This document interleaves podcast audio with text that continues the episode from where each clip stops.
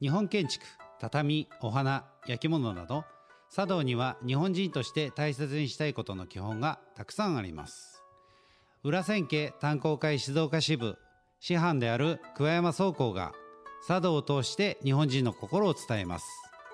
50歳になって初めて親父から日本人の心を学ぶ決意をした息子の隆とリスナーの皆さんからのメッセージを中心に日本人の心について茶道を通して学ぶ番組です。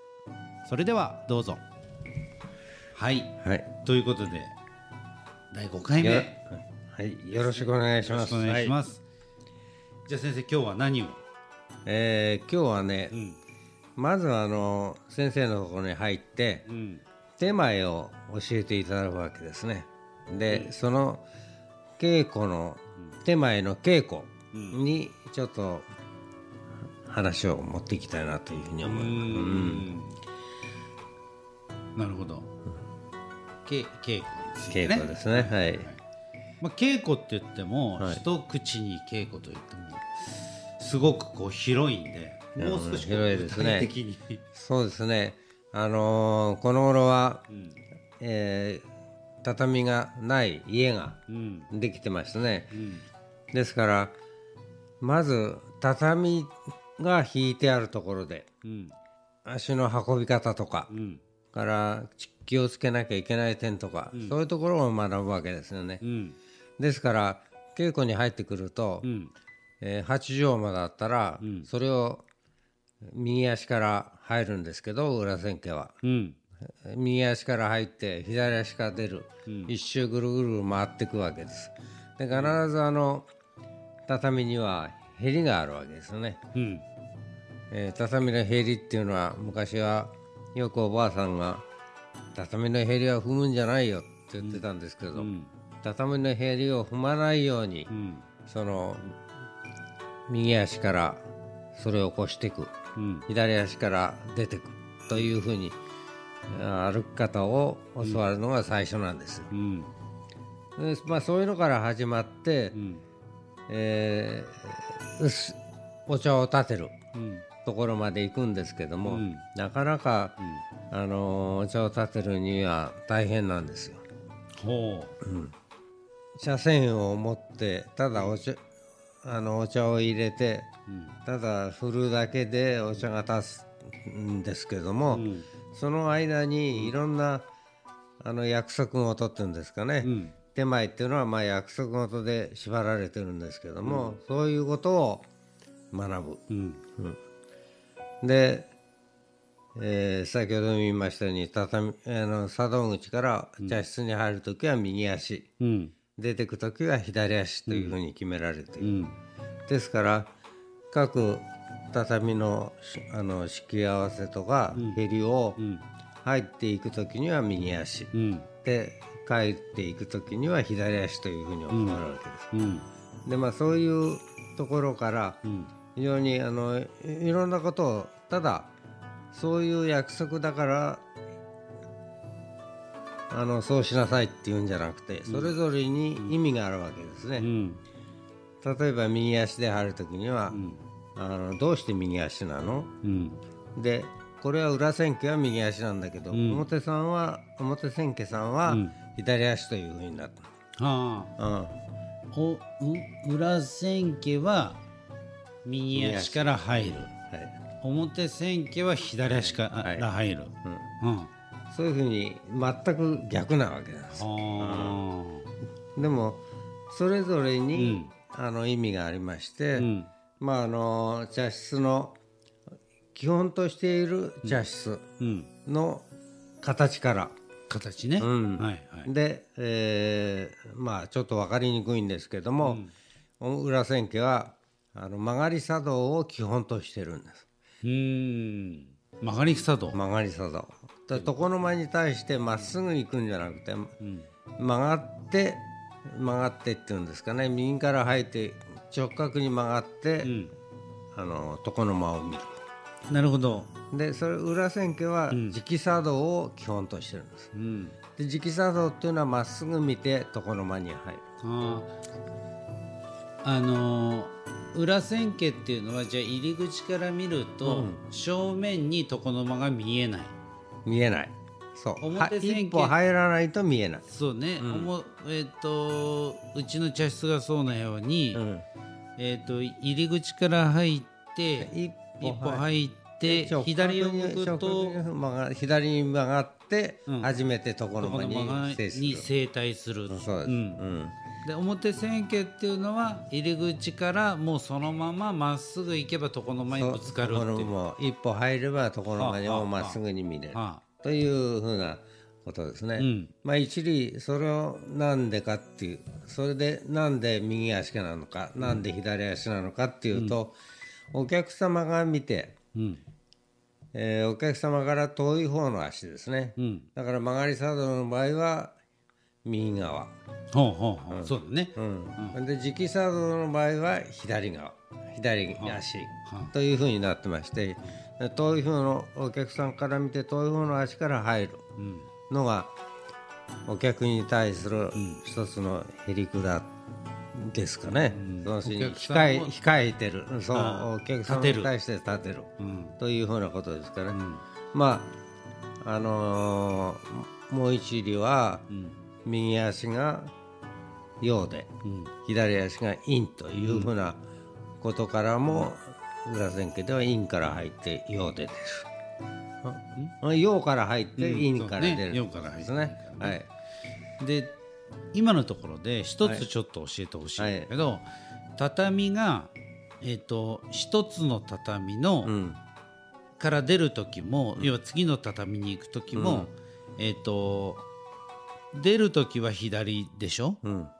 だから次の畳に行く時はうん。どっちから行くの、右足から入るんです。あ常に右で行く。右右でこうあの一つ目の畳を出るっていうところと二つ目の畳に入るっていうのがあるけど、はいね。入るが優先して右から次の畳に行く、入る。ああなるほど、で、まあ一もう一つは、作動口が一番低くて、うん、床の間が一番高い。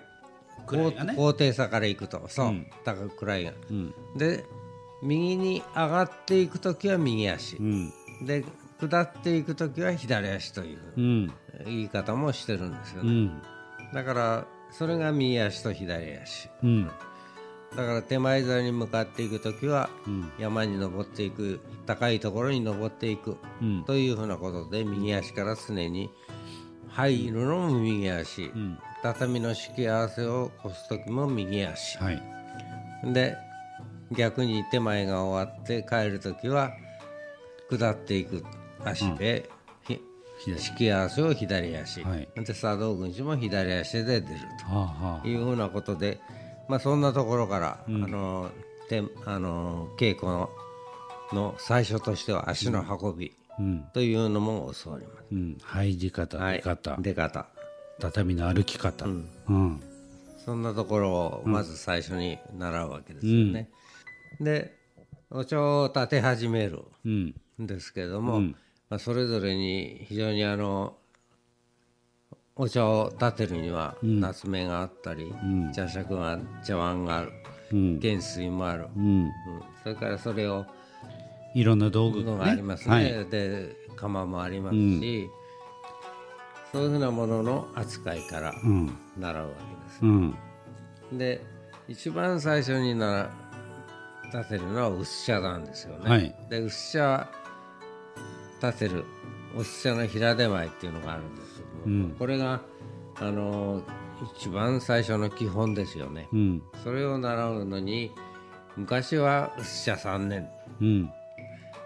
うん。何でもかんでもできる方ができまいが、3年は薄茶だけを立てさせていたんですけど、うん。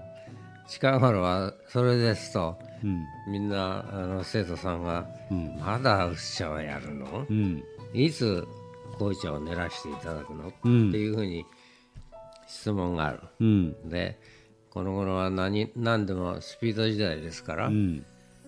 あのもういいでしょう、うん。紅茶をやってもというふうなことで、うん。とても今は3年がも持たないんで、うん。なるべく早くいろんなことを経験させるということで、うん。スピードアップはされてますよね。うん。なるほど。そういうふうに茶道の場合は、えー、と右左、まあ大きく分けるとこの右なんなん例えば足もそうだし、うん、手もそうだしそうですね。はい。右茶左っても右で持っていって、うん。右を主体にしてとか。うんありますね、うん。だからあの困るのはうん。サウスポーの人ですね。ああ なるほど。左利きの人左の利きねの人が右でなかなか茶筅を振るというのができなくてうん。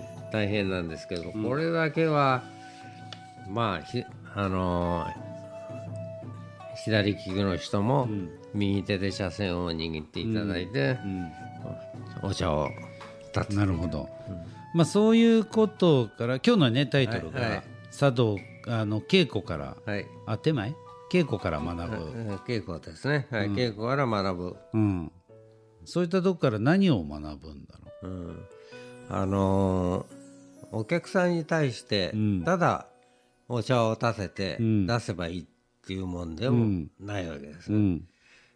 あのーよくお茶では型から入ってうん、形にしなさいと。型から入って形にしなさい、それは型から入ってうん。心を込めることによって形になるそれが、なるほど、うん。うん。じゃあまずは、えー先生がやることを猿真似じゃないけれどもまずあのー徹底的にそうです真似ねをする、まあいろんなお道具を清めるときに草を使いますけど、草を。さ草のさばき方。うん。から茶茶巾の畳み方。うん。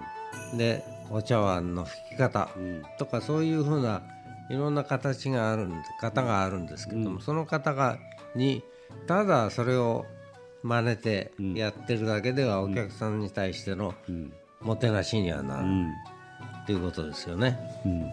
だから型を習う。型を習ってそこに心を一生懸命お客さんのためにうん。お茶を美味しいお茶を飲んでいただくということで、心を込めてうん。初めて形になる。ということではないかなというそういうことを教わるわけです。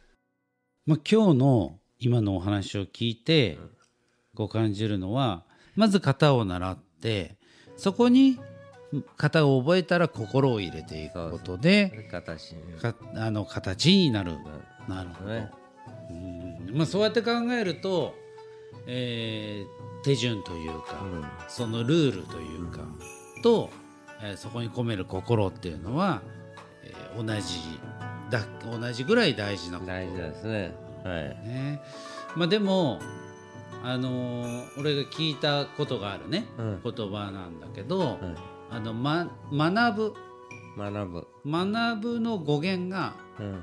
真似ぶ要は真似る。真似るね。うん。真似ることから始める学ぶっていうことがスタートするんだよっていうのを聞いたことがあるんだけど、うん。まあ、まさにお茶っていうのはそういう感じでね。はい。あの徹底的に真似をして、うん。でその後にそこに自分なりの心というか、お客さんに対しての心をまあ同時な部分もあると思うんだけど、まあ、入れていくっていうことを、まあ一見ね、うん。まあ、いつも、あの僕もね先生のお茶の稽古を、まあ、まだまだ見させてもらってますけど、あのよくね言ってるじゃないですか生徒さんに、それは右じゃなくて左だとかそれは左じゃなくて右だとか、それは今置いちゃダメだとか、今置かなきゃダメだとか、そ。まあ、そんなことを言っているけれども、まずはその生徒さんたちもそうだけど形、うん。次はこれをやる、うん。この次はこれをやる。こっちの手でやる、まあそういうことを真似ることからそこに心を入れていく。そうですよね。なるほどね、だから、うん。あのー勢い手前だけ稽古してるとう、ん。その手前の順序を一生懸命やってう、ん。なかなか心が入らなくなる。はい。はい、で、まあ、利休も、あのーあるお弟子さんを連れて、うん。ある、あのー先生のところのところに招招かれて、お茶を飲みに行ったっていう話が出てます。うん。でところがそのい行かれたところでうん。亭主がそのいろんな失敗をしたりうん。しているのを見て、うん。先生があそその人が利休に「今日のお茶はどうでした？今日の茶会はどうでしたっけ?」決してうまくなかっうん、決してうまくなかったから、どうだったの？今日はなあんまりじうまくなかったねって言ったら、利休が「いやー今日の茶会が素晴らしかったよ」たうん。でなんで素晴らしかったんですかって弟子が聞いたら、私のために一生懸命あの今まで覚えてきたことを一生懸命やったんだけど、それは多少ミスもありました。うん。だけど私に美味しいお茶を飲ませてくれるっていうために心を込めて一生懸命やられてた。と、これはやっぱりこれが一番大事なことなんだよというふうに言われたというふうな話が伝わってますけども。やはりお手前が非常にスムーズにきれいにうん。たあのやられても、その中に気持ちがこもってなかったらやはりそれは完璧ではない。うん。ちゃんとお茶を習ってはいないということなんでしょうね。なるほどね、じゃああれなんだね。こうまず形からとかでもなくて、形を覚えることも覚えるんだけど、今の自分の実力というか今の自分の知識とか、そこにやっぱりこうどれだけ、そのいざという時に心を込められるかっていいううことですね。だからまあただ手前に心を込めるっていうのは非常に難しいのね、どどこまでいった。でも茶会をやるときにおあのお客さん今日のお客さんはどんなのが好きだろうかうん。どんな道具がうん。持ってったらいいんだろうか。とか、季節的なものもあるし、そのお客さんに対するこうなんですかあのーすいい道具を組み合わせるというのがそういうふうなことも含めて心を込めるということが大事じゃないのかなというふうに思いますね。想像力です、うんそうね。イマジネーションですやっぱりお客様を第一にする。うん。お客様のために今日の一席がある、今日の茶会がある、うん今日お茶を立てるんだという気持ちを持つか持たないかによって、その席がいいよいい席だったのか悪いかいまいちだったのかっていうのは現れるんじゃないですかなと思いますね。まあそういうことで、うん。えーけ稽古で、えー手前を学ぶということは、うん。あの手前にの中にある利便性とか合理性をうん稽古によって学んでい、うん。えーいくということうん。ではないでしょうかね。なるほどね。うん。わかりました。今日もありがとうございました、はい。まあだから稽古の中には合理性と利便性があって、その合理性と利便性を追求するために形があり心があり、それななので、うん。所作のルールがあり、それをまあ追求していくというそうですね。ことですね。はいありがとうございまですからでもそれはすべてうん。お客さんの、そうですね。はい。まあこれが面倒くさいとか、そういうことでなくて、稽古はいろいろ面倒くさいこともありますけども、そういうことがすべて客のためになると。うん。にしているんだということを学んでいただくといいんじゃないですかね。わかりました、ありがとう。ありがとうございました。うんで、えー、と番組ではですね、はい。あのぜひね、えー感想やはい。疑問、質問なんかも、ね。えー受け付けております、あの公式ツイッターの方でですね、はい。えーメッセージないしはあの DM で入れていただければと思います。それではあの今回も第4第5回目ですね。はい。はい、稽古から学ぶもの終了いたします。ありがとうございました。ありがとうございました。